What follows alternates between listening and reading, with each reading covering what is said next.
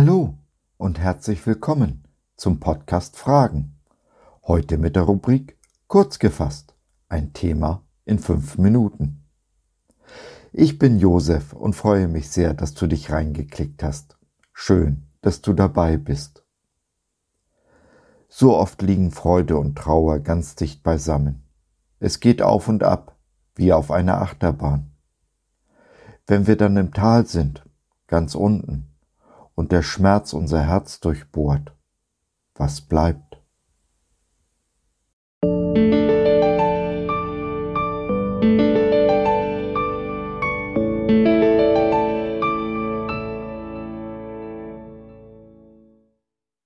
Vollmächtiges Gebet. Was ist, wenn wir an unsere Grenzen kommen? Vater unser, der du bist im Himmel und in meinem Herzen, ganz nah bei mir. Vater, willst du, so nimm diesen Kelch von mir, doch nicht mein, sondern dein Wille geschehe. Lukas 22, Vers 42. Ein von mir sehr geschätzter Autor hat ein Buch über vollmächtiges Gebet geschrieben. Mit dem Tenor, mit dem richtigen Gebet verändern wir diese Welt. Ich dagegen erinnere mich an eine Szene im Matthäusevangelium, wo Jesus seinen Jüngern und damit auch uns das Beten lehrt.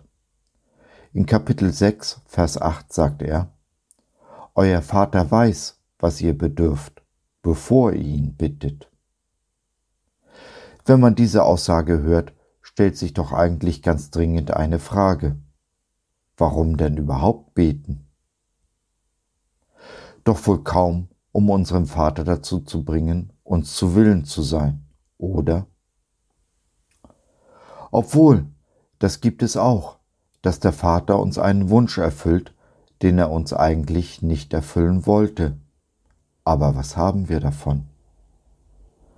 König Hiskia wurde so ein Wunsch erfüllt, nachzulesen in Jesaja Kapitel 38 und 39. Der König war todkrank und sollte sterben.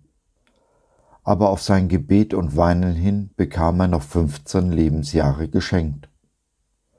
Doch außer sein Königreich zu verschleudern, hat er in den 15 Jahren nichts erreicht.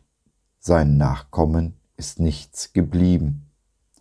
Es wäre besser gewesen, er wäre zu seiner Zeit gestorben. Gottes Plan, seine Wünsche für unser Leben sind immer besser als das, was wir planen, was wir uns wünschen, selbst wenn wir es noch so gut meinen. Seit kurzem wissen wir, dass wir Großeltern werden.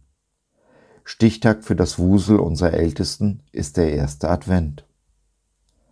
Meine Frau freut sich wie ein Schneekönig auf das Enkelkind, auf die Tippelfüße in unserem Haus. Sie hat sich schon ein T-Shirt ausgesucht, mit dem sie aller Welt verkünden will, seht her, ich werde Oma. Routinemäßig war sie dann mit unserer Ältesten beim Arzt. Doch beim ungeborenen Baby konnten keine Vitalzeichen festgestellt werden. Es war kein Leben zu sehen. Blut wurde abgenommen, um die Frage von Leben und Tod zu klären. Doch bis heute haben wir keine eindeutige Antwort. Hoffen löst Bangen ab, der Zuversicht folgt unendliche Trauer, Tage und Nächte voller Tränen. Können Fasten und vollmächtiges Beten dieses Kind noch retten, seinen vielleicht schon beschlossenen Tod noch abwenden? Wenn der Wusel dann doch stirbt, haben wir vielleicht nicht richtig gebetet?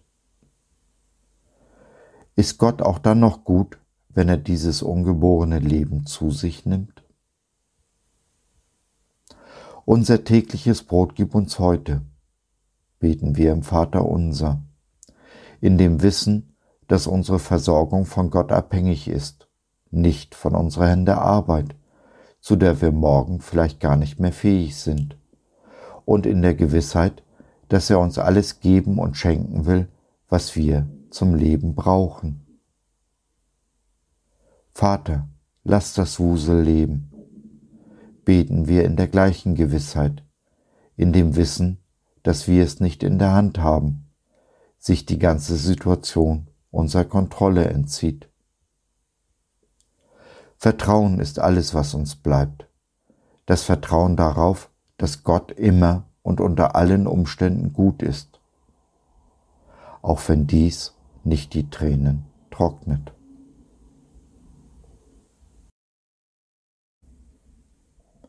So, das war's für heute.